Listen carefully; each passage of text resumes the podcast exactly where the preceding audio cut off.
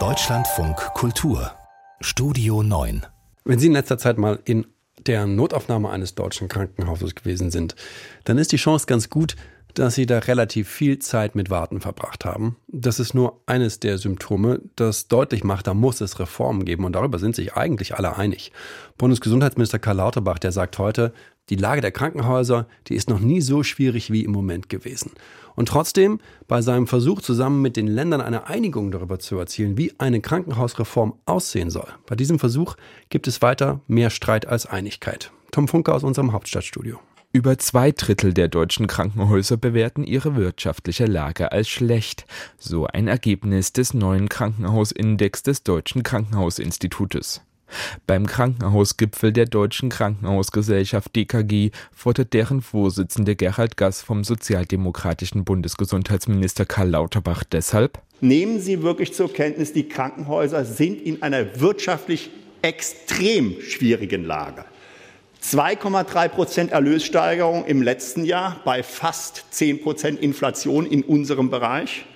4,3 Prozent Erlössteigerung in diesem Jahr bei rund 8 Prozent Inflation. Zumindest sieht es im Moment so aus. Vielleicht wird es ja noch besser. Im Moment ist es aber nicht der Fall. Ergeben zurzeit 740 Millionen Euro jeden Monat an zusätzlichen Defizit. Wenn nichts passiere, stehe man am Ende des Jahres bei einem Minus von 15,6 Milliarden Euro.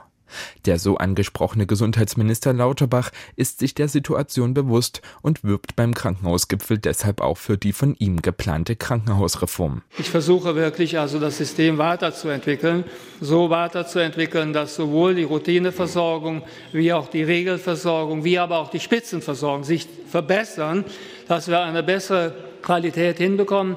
Und die Idee, der Anspruch, die Qualität zu verbessern, das ist nicht unverschämt, sondern das ist im Sinne der Patienten. Daran sollen wir alle arbeiten. Das steht uns gut zu Gesicht. Lauterbachs Reformpläne sehen unter anderem vor, dass die Fallpauschalen, also die festgelegte Vergütung für medizinische Eingriffe, um eine Versorgungspauschale ergänzt werden sollen. Derzeit verhandele man mit den Bundesländern über die konkrete Ausgestaltung der Reform, so Lauterbach. Kein leichtes Unterfangen, da bereits am Wochenende Bayern, Nordrhein-Westfalen und Schleswig-Holstein angekündigt haben, Lauterbachs Reform per Rechtsgutachten auf ihre Verfassungsmäßigkeit überprüfen zu lassen. Geklärt werden soll, ob durch die Reform zu weit in die Kompetenz der Bundesländer bei der Krankenhausplanung hineinregiert wird. Der nordrhein-westfälische Gesundheitsminister Karl-Josef Laumann, CDU, betont bei einer Podiumsdiskussion während des Krankenhausgipfels, eine Reform ohne Beteiligung der Länder werde spätestens im Bundesrat scheitern. Ich lasse nicht zu, dass mein Ministerium am Ende eine Bezirksregierung des Bundes wird. Das heißt, ich kann nicht zulassen, dass wir eine Bundesschlablone über die Krankenhäuser legen. Heißt, Krankenhäuser könnten nicht bundesweit die gleichen Strukturen haben. Laumann betont aber auch die grundsätzliche Notwendigkeit von Reformen.